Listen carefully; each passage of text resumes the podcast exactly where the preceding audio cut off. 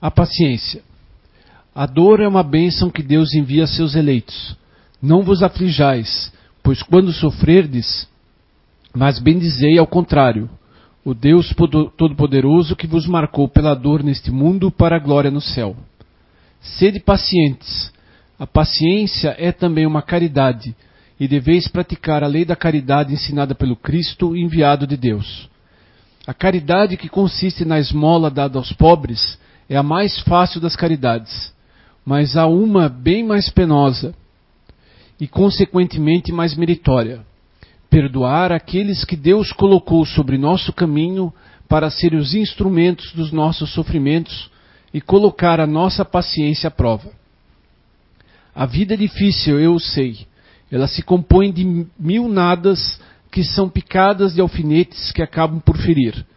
Mas é preciso considerar os deveres que nos são impostos, as consolações e as compensações que temos por outro lado, e então veremos que as bênçãos são bem mais numerosas do que as dores.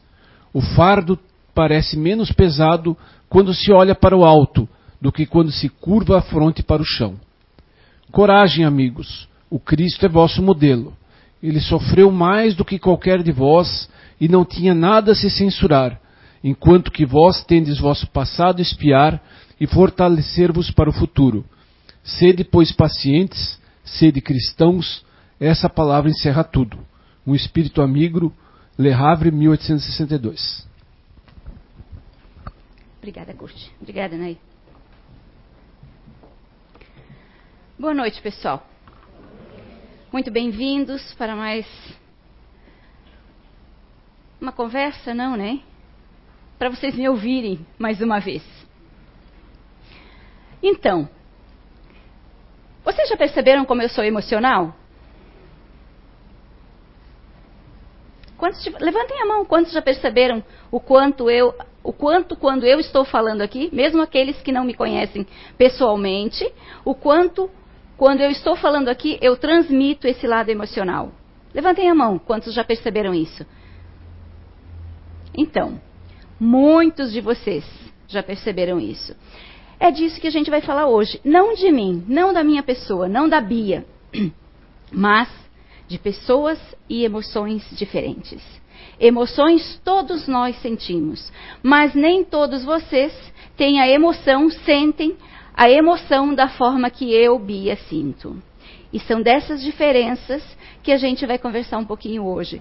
Nós não vamos nos aprofundar nas diferenças, mas nós precisamos despertar para essas diferenças no nosso dia a dia. E é por isso a chamada hoje de atenção de vocês todos, né, de todos nós, para o nosso meio, para o nosso convívio, tanto pessoal quanto profissional, amizades, tá? Para toda a nossa vida, toda a nossa existência, por onde quer, por todos os nossos passos, por onde quer que a gente passe, que gente, o, o, caminho do, de quem a gente cruze. A gente precisa compreender, entender e respeitar a forma que essa pessoa é, demonstra as emoções dela.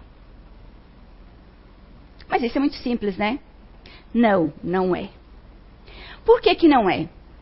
Porque a nossa tendência, o nosso grau de maturidade espiritual ainda é pequeno. Por que, que ele é pequeno? Porque nós ainda vimos a vida através do nosso ponto de vista, através das minhas emoções. Eu não consigo ainda me colocar no lugar do outro. São as minhas emoções que contam.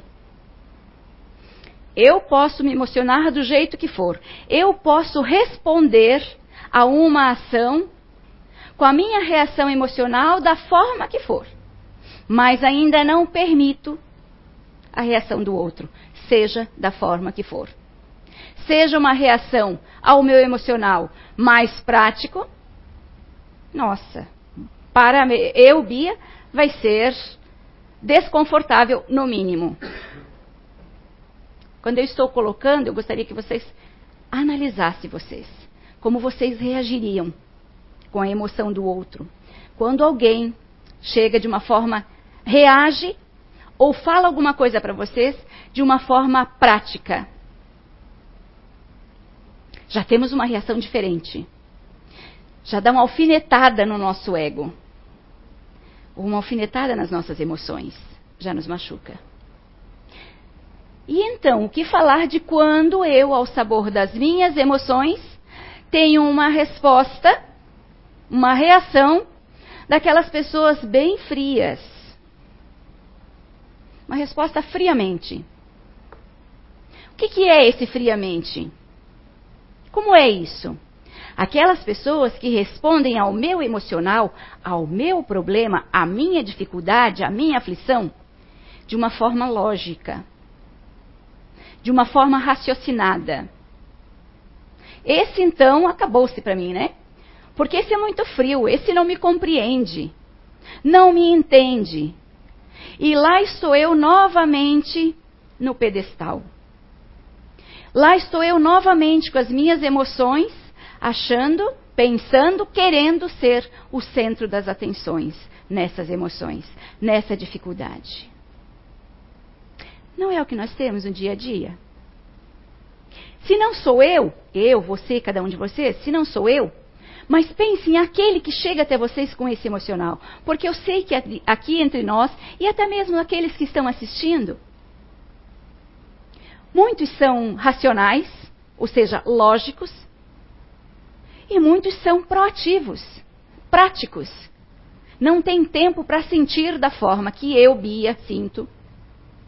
Nem a própria Nair, que tem as mesmas características de personalidade que as minhas. A nossa base, a nossa forma de ver o mundo é a mesma, não é, Nair? Nós aqui na CEIU ou no Inato chamamos de GNI, Grupo Natural de Inteligência. Eu e a Nair nos conhecemos até um certo ponto, né, Nair? E esse conhecer, ainda nós temos a dificuldade de agir no dia a dia, colocando em prática o lado positivo das nossas características. Porque nós temos inabilidades também. Mas mesmo nós duas, a Nair e eu, que estamos inseridas no mesmo geni, ou seja, temos as mesmas características de personalidade que nos move, que nos faz ver a vida de forma. Apesar de a gente colocar essas características diferentemente no dia a dia, porque eu tenho um convívio, um meio, uma cultura, e a Nair foi inserida em outra, tem um, uma outra criação. Né, Nair? Mesmo nós duas, o nosso emocional é diferente. Eu vou ser muito mais emocional que a Nair. Eu vou me magoar muito mais facilmente que a Nair, muito mais rápido que a Nair. Agora, a Nair vai brigar muito mais rápido que eu. Não é, Nair? Muito mais rápido. A reação da Nair vai ser mais prática que a minha. A minha vai ser mais emocional. Vocês já viram duas diferenças? mesmo nós tendo a mesma base comportamental. E somos diferentes. Como lidar com essas diferenças no dia a dia? Esse é o fator complicador das nossas vidas. Mas nós estamos transitando num mundo onde nós precisamos, é necessário e urgente que a gente te, faça empatia com o outro, que a gente se compadeça do outro, ou que, no mínimo, a gente compreenda e respeite o jeito de ser, a forma de ver a vida do outro. Uma aguinha para mim. Pode ir lá buscar, Nair. Hum, obrigada. Seca a garganta. Então, nessa transição, nessa caminhada para a nossa evolução, ainda temos a visão voltada para nós. Nós ainda não conseguimos fazer um meio campo, dar um espaço para o outro chegar, para o outro chegar na minha vida. Ou, isso eu quero dizer, para eu sentir o outro, para eu respeitar o jeito de ser do outro. Poucos de nós fazem isso ainda. A maioria de nós ainda nem se conhece. A maioria de nós, eu falei, Ianair, que nós temos um conhecimento que nos permite, e muitos de vocês aqui nesse meio também têm, que nos permite conhecer nossas bases, conhecer nossas raízes, ou seja, conhecer as características que movem o meu comportamento. Mesmo a gente tendo este conhecimento, nós somos, ou seja, nos conhecendo, eu não vou dizer que a gente se conhece profundamente. A gente não se conhece. É tanto que a gente ainda não consegue colocar esse conhecimento, usar essas características que a gente sabe, que a gente já tem o conhecimento de que nos move. Nós ainda não conseguimos lidar bem com elas. Nós ainda não conseguimos utilizá-las elas de uma forma positiva para nós. Então a gente ainda não se conhece profundamente. Mesmo a gente é, tendo este conhecimento, nós não podemos esquecer que somos espíritos, espíritos é, seculares. Alguns de nós, esses são ainda os mais novos, alguns de nós milenares, sim. Então é uma trajetória muito grande, de muitos erros e acertos. E nesses erros nós ainda eles falam mais alto e nós ainda trazemos esses erros é, como vícios morais, que é ainda o que nos impede de compreender o outro. Eu não preciso carregar o outro no colo, mas eu preciso, no mínimo, respeitar o outro. O jeito de ser do outro, a forma que o outro reage a alguma situação, alguma dificuldade. Nós mesmos, nas nossas dificuldades, vamos nos autoavaliar agora. Nas nossas dificuldades, eu não enxergo mais ninguém à minha frente. O meu problema é maior que de qualquer um. Eu preciso de atenção do mundo. Cada um coloque o seu contexto como mundo. Eu preciso de atenção do mundo. E muitos de nós precisam resolver isso imediatamente.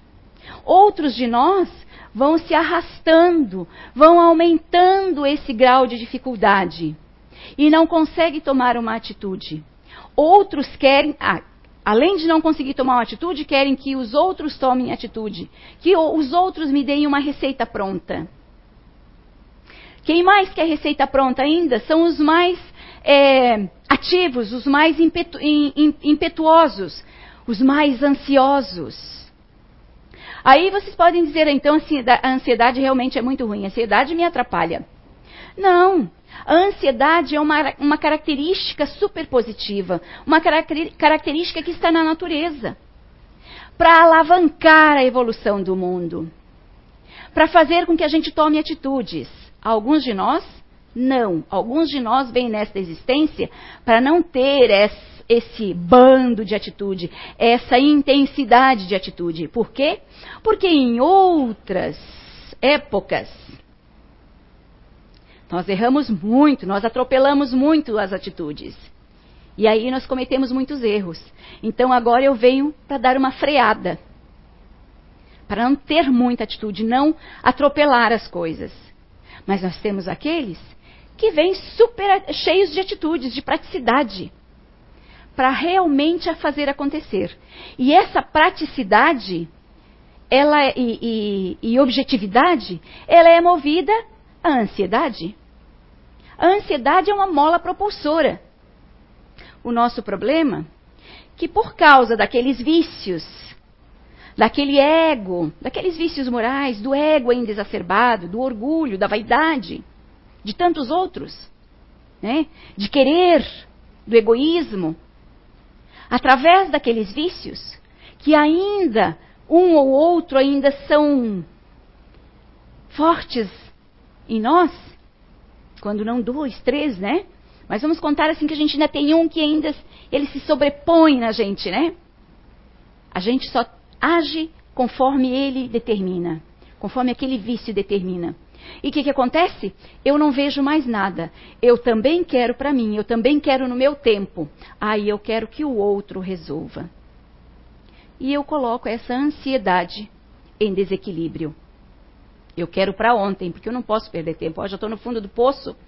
Eu, as minhas emoções é, me desestruturaram e eu não consigo sair daqui. Por quê? A minha ansiedade me levou para lá. Mas não foi pela ansiedade. Foi eu que, eu, com as minhas atitudes, que desequilibrei esse organismo, se eu posso chamar assim, que está dentro de mim. Essa mola que está dentro de mim, para eu fazer bom uso dela. Nos momentos de desequilíbrios nossos, o que a gente faz? Primeiro, tem que ser resolvido, né? Alguém tem que resolver. Mesmo aquele mais parado, assim como eu, mesmo aquele que se, se lamenta mais, assim como eu, né? Que fica mais tempo no, no melodrama, né? Mesmo eu ainda quero, naquele momento de desequilíbrio, ainda quero que o outro resolva para mim. Ou que no mínimo tenha piedade, se compadeça de mim. Isso vai resolver o meu problema? Não vai. É fácil sair? Não. Mas quando a gente já tem uma visão, a gente batalha mais. Quando a gente já tem uma visão do que está acontecendo com a gente, ou de como a gente é, a gente batalha mais, a gente se esforça mais. E às vezes a gente consegue sair sozinho sim. E muitas vezes a gente precisa de ajuda. E aí nós temos aqui uma casa cheia de pessoas para ajudar, né? Mas quando nós não temos isso, não vamos falar nem de eu, Bia, que estou inserida aqui dentro de, desta casa. E de vocês também que estão inseridos dentro desta casa. Que estão aqui buscando aprendizado, buscando conhecimento para colocar em prática no dia a dia de vocês também. É isso que vocês estão fazendo? Porque senão não adianta estarem aqui. Quando eu digo vocês estarem, vale para mim também. Não adianta a gente estar aqui por anos a fio e eu dizer para vocês assim: "Nossa, eu já estou aqui. Olha, eu já estou aqui há 15 anos". E o que você tem feito desses 15 anos, Bia? É uma pergunta difícil. Difícil não. É uma pergunta muito séria, de muita responsabilidade para a resposta. Eu tenho que saber o quão eu tenho aplicado esse conhecimento em mim. Não, não, de nada adianta a gente vir para cá anos a fio. Porque o que, vocês vêm fazer aqui? O que, que nós viemos fazer aqui nesta casa? Eu, vocês. Buscar conhecimento. Para quê? Para dizer que eu sei? De que adianta um conhecimento estagnado? Venham para cá, ano após ano, dia após dia, buscar conhecimento para pôr em prática na vida de vocês, nas nossas vidas. Tudo que eu, esse tempo que eu vou passar aqui falando para vocês, ou qualquer outra pessoa, outro palestrante que sobe aqui para falar para vocês sobre determinado tema, tirem para vocês, nessa meia hora, ou mais que a gente passe aqui, tire para vocês aquilo que beneficia vocês, aquilo que chama atenção em vocês. Para aqueles que são mais ativos, mais práticos, para aqueles que são mais é, movidos mais à, à lógica, ao racional, tem também. Tirem também o proveito. E usem, se utilizem. Pode ser que tudo que eu falei aqui em meia hora vocês consigam tirar um pouquinho só. Mas se utilizem desse pouquinho. Faça valer a pena o tempo que vocês vêm para cá. Faça valer a pena o trabalho que a espiritualidade faz com vocês quando vocês estão aqui sentados aí onde vocês estão. Que às vezes o trabalho tem dias que o trabalho é muito maior para vocês aí feito pela espiritualidade do que a própria palestra. A palestra é o maior dispositivo de melhoramento que vocês têm. Que a palestra significa o quê? Conhecimento. E se eu não tiver, obtiver conhecimento, eu não vou sair do lugar. É através do conhecimento que começa toda a estrutura de melhoramento na sua vida. Até para os momentos em que eu estou em desequilíbrio, em que eu não estou bem. Claro que nos é permitido, claro que acontece. Nós somos falíveis ainda. E nós estamos inseridos num mundo onde ainda há muitas provações, onde há muitos errantes ainda. Nós mesmos já erramos menos que no passado, sim, mas nós ainda somos errantes. Mas nós temos ainda no meio de nós pessoas muito mais errantes, que não despertaram ainda para o lado espiritual, não despertaram ainda para a existência, não despertaram ainda para parar para pensar: o que eu faço aqui? Eu existo? Tem muitos que ainda não. Nós que já estamos aqui, já despertamos para isso. Já despertamos para nós. Já sabemos que é o nosso lado espiritual, que é o nosso espírito que conta. Mesmo apesar de a gente ainda dar mais ênfase, dar prioridade para o nosso lado material e orgânico aqui, para o meio que a gente vive, para aquilo que a gente tem no dia a dia. É importante, a gente precisa dar atenção, precisa dar valor, sim. Mas tem que ser em paralelo com o lado espiritual. Porque é o lado espiritual que conta, é o nosso espírito que conta, não essa matéria. A gente precisa cuidar do lado material, porque ele nos é emprestado. Nos é, ah, mas o que eu tenho também de conquista foi do meu esforço, do meu suor. Mas e quem te deu permissão? Quem te cuidou no meio do caminho para que você chegasse até lá?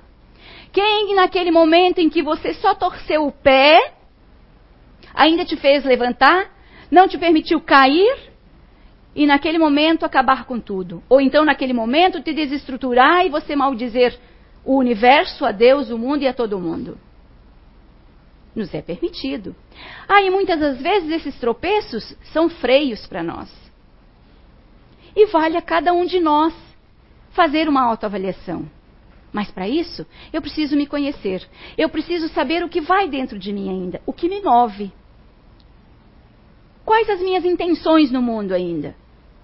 Quando eu começo a dar ênfase, dar mais importância para o meu eu espiritual, e eu falo, eu posso dizer para vocês que não é fácil a gente dar prioridade para o lado espiritual que o lado material. O nosso hoje, a nossa modernidade, ela é muito sequestradora, não, ela é muito cativante. Ela ainda nos chama, ela ainda mexe muito mais com a gente do que o lado espiritual. Por quê? Porque o lado espiritual não é perceptível, não é visto, a gente não, não, não é tátil. E porque é mais difícil a gente lutar contra as más tendências da gente. É difícil eu tirar um, um vício meu, é difícil eu tirar um hábito meu, eu mudar os meus hábitos. É difícil eu tirar o olhar que é voltado para mim e voltar a olhar para o outro. É difícil ainda dar a vez para o outro. Ainda é difícil. Ah, porque hoje eu estou com pressa. Ah, porque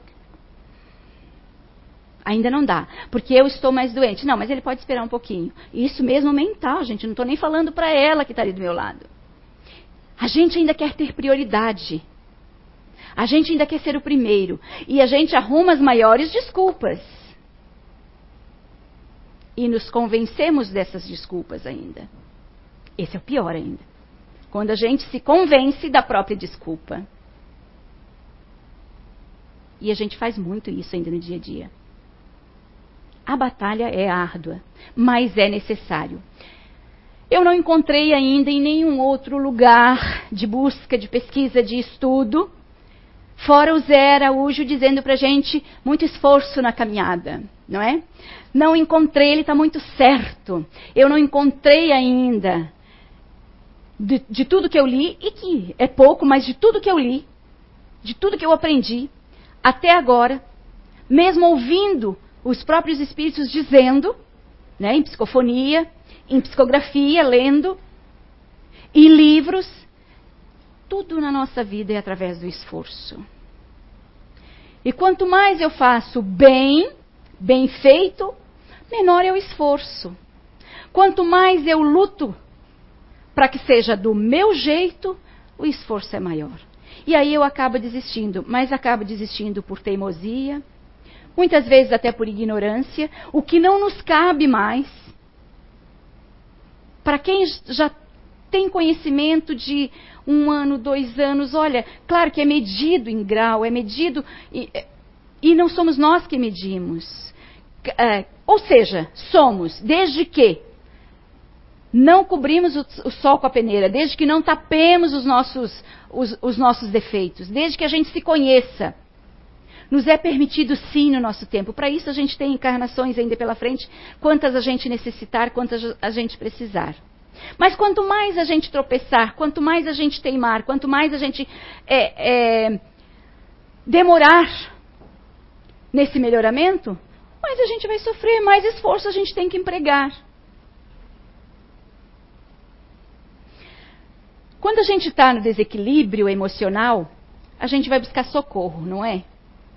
E nesse momento, não importa o socorro. A gente vai buscar. O que tiver pela frente, o que me disser, as, qualquer alternativa eu vou buscar. Seja em drogas, lícitas ou ilícitas, que no caso ainda vou trazer mais problemas para mim, de outros, outros tipos de problemas, mas vou buscar. Seja em processos terapêuticos, que nós temos das mais variadas, e vai auxiliar um e outro, ou uns não vão uh, não vai fazer efeito, outros vai, mas nós vamos buscar.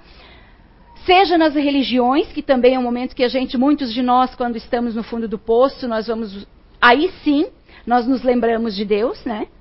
Aí nós vamos buscar. Seja qual for a religião, tem aquela que vai nos dar o retorno positivo, que vai nos auxiliar, mas vai ter aquela que não vai nos preencher. E eu ainda saio em busca. Ok. Numa dessas eu bato também. Né? Depois de percorrer algumas dessas, eu bato na porta de um centro espírita.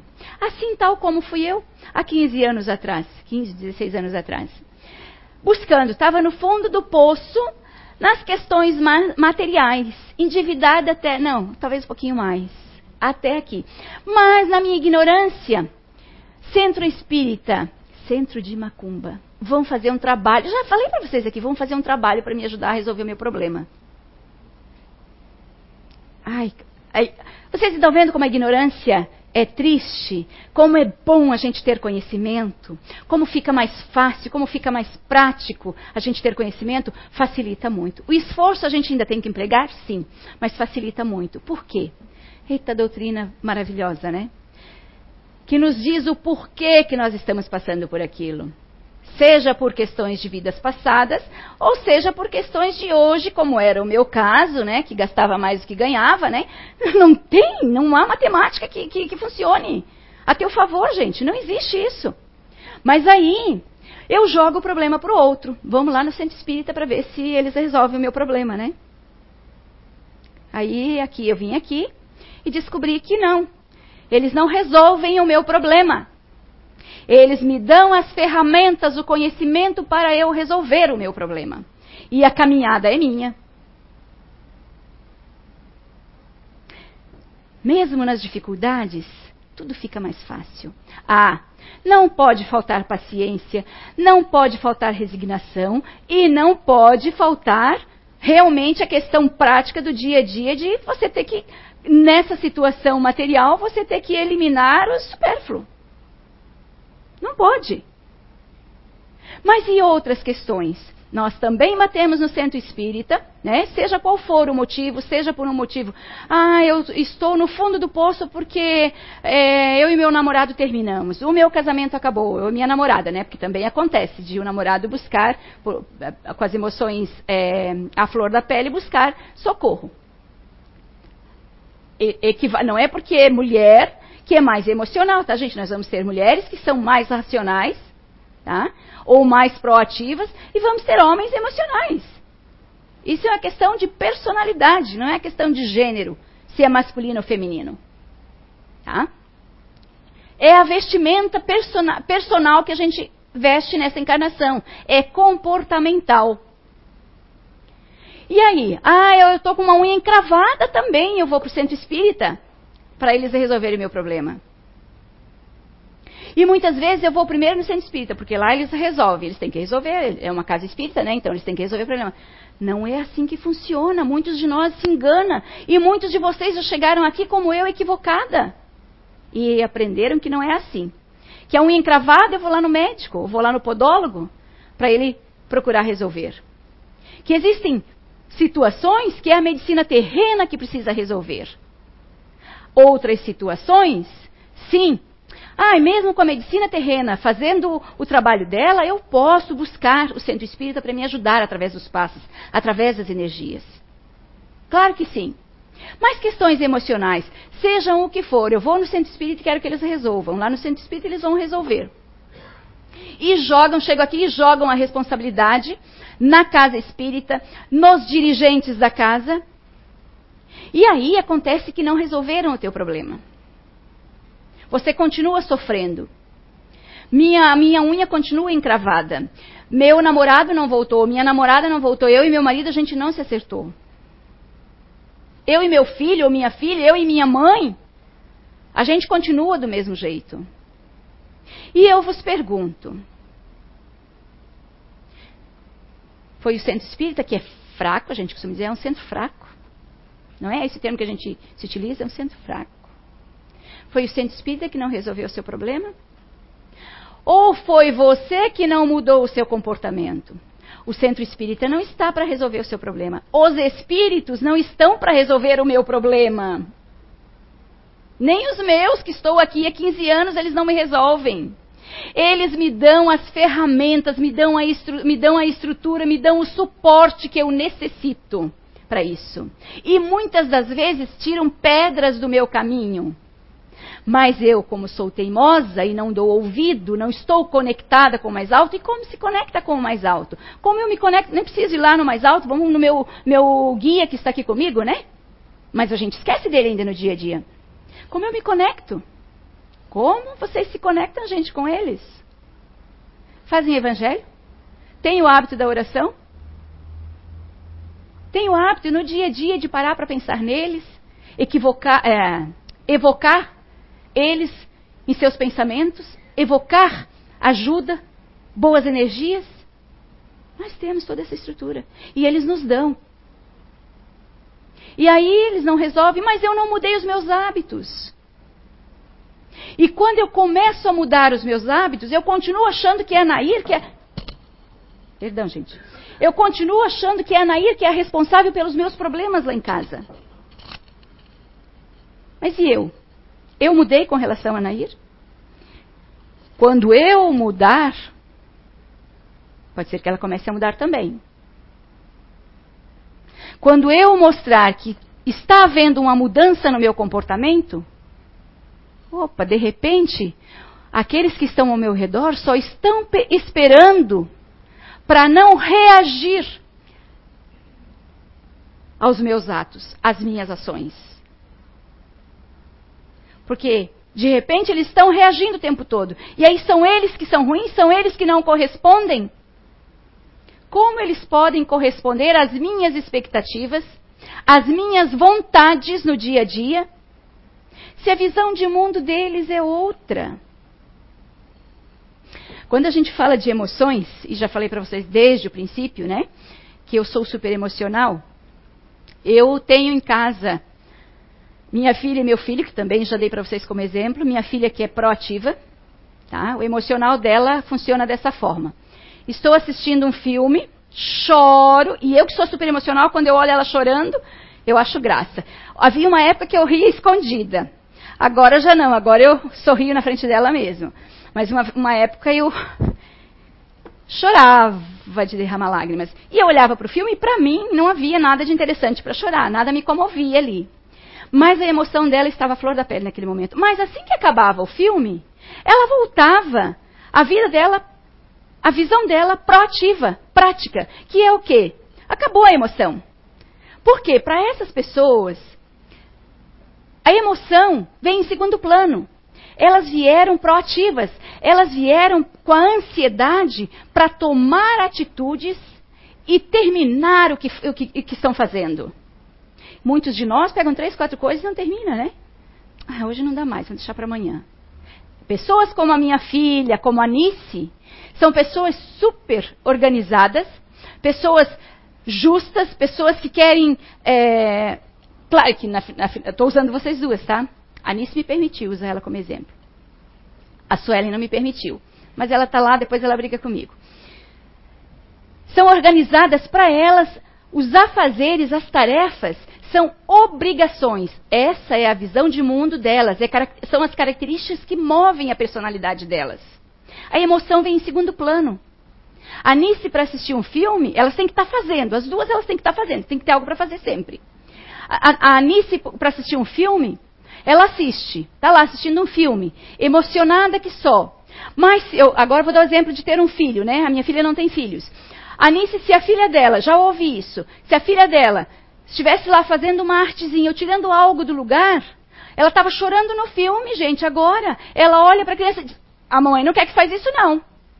Pode colocar no lugar. Onde é que foi a emoção? Se fosse o meu caso, eu que sou emocional, que a minha primeira visão de mundo é emocional, eu ia chorar primeiro. Eu não ia gostar daquilo lá, mas eu não conseguiria sair da emoção para ir fazer, organizar aquilo lá, falar que aquilo lá está errado, que aquela atitude está errada. Não conseguiria. Mais tarde, Eu até eu mesma iria fazer de repente. Ia colocar no lugar. Ia esquecer de chamar a atenção de um filho. Porque a emoção está em primeiro lugar. Aí nós vamos ter, como eu também tenho em casa, um racional. Nós temos um super emocional em casa, um super racional e um super ativo. Né? Nós temos o racional, que eu chegava em casa e pergunta, ah, continuo perguntando como vai o seu dia, como foi seu dia, como foi o trabalho, ele continua me respondendo. Mas mudou a forma de abordagem. Antes eu abraçava, beijava, até que um dia ele parou, olhou para mim, ele disse, eu agarrada. Ele disse: Deu? Chega? Opa. Espera. Não é assim que funciona. Isso traz desconforto para ele. Eu preciso respeitar. Preciso respeitar o jeito de ser da minha filha, que atropela, enquanto que eu vou sendo atropelada, né? Faz isso, faz aquilo. Opa, não, não, para, para, porque eu não, eu não sou de, de, de, da atividade. A minha forma de existir e de fazer é outra. E nem o ritmo dela não é o meu. O dele menos ainda. Ele vive através, ele trabalha através do que é racional. Da, da lógica, com, vendo a lógica, se isso tem lógica ou não. E da, a forma que ele vai externar. Vocês viram que as emoções são diferentes? E nós temos isso no nosso meio?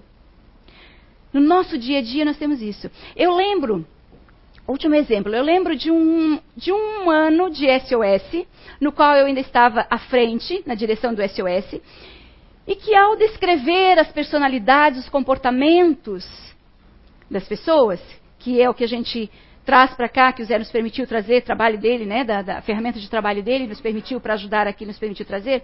Numa dessas ocasiões, eu aqui à frente passando esse conhecimento, e uma senhora sentada mais ou menos ali. Ela chorou. E ela disse para mim: O meu filho não me ama. E eu dou tudo para ele. Mas já era um jovem lá de vinte e poucos anos. Eu dou tudo para ele. E ela descreveu nos detalhes o que ela dava para ele. Tá? Toda, supria todas as necessidades. Ele trabalhava. Mas dentro de tudo que ela dava, não, era, não havia necessidade nem de ele trabalhar. Ela dava tudo. E sempre que ele pedia, ela não negava. Porém, ela, ele era daquele parecido com o meu filho, que chegou em casa, qual é o habitat deles? O quarto, o computador. O quarto, o computador, jogos, pesquisa, racional, pesquisa, conectado com, com as opiniões para ver o que está rolando de, sobre isso, sobre aquilo, o que estão falando daquele outro, buscando, aprofundando, busca pelo conhecimento. O filho dela era assim também mal dava um bom dia. Não é assim lá em casa? É assim lá em casa. Está bem, principalmente se está bem. Tá? E ela chorou ali. Ele não me ama. Eu dou tudo o que ele precisa, tudo o que ele me pede, além do que precisa, e ele não me ama. Ele não, eu preciso arrancar dele uma informação. É assim com os racionais. E ela disse: Eu acho que ele é desse determinado grupo. E eu senti no momento que era muito parecido com o meu filho. Então, eu acredito que seu filho seja mais assim, assim, assim. Não falei que era parecido com o meu filho. Tente dar uma olhada, verifica isso, isso, isso, para ver se você chega lá. Mas teve um dia, houve uma ocasião que o Zé chegou aqui para aquele dia interagir conosco, com a turma. E ele falou para ela aquilo que eu tinha pensado, aquilo que eu tinha pego no que ela me trouxe de informação. E o filho dela não era o outro, mas era este sim, como o meu filho que eu descrevi, descrevi para vocês. O mundo deles é através de uma frieza. Eu te entendo, te compreendo. Mas assim, está sofrendo por quê? Porque o teu dedo dói? Tua unha está encravada, mãe? Não adianta chorar e ficar sofrendo. Você já fez alguma coisa para resolver? O que, que se faz? Toma uma medicação ou vai ao médico. Mas isso é frio para quem é emocional. Isso machuca quem é emocional. E a gente precisa compreender a visão de cada um. A gente precisa compreender, entender, permitir que o outro seja como é. Não adianta a gente querer mudar o outro. Ele tem que corresponder ao meu emocional. ele precisa me respeitar. Assim como eu preciso respeitar ele na visão de mundo dele. Ele veio nessa existência com essa visão de mundo, ele precisa disso. Como é que eu quero que ele haja emocionalmente? Que ele, me que ele corresponda às minhas emoções? É tirar ele da estrutura psicológica, comportamental, na qual ele foi inserido nessa existência. Não dá para mudar o outro. Nós precisamos respeitar a forma que cada um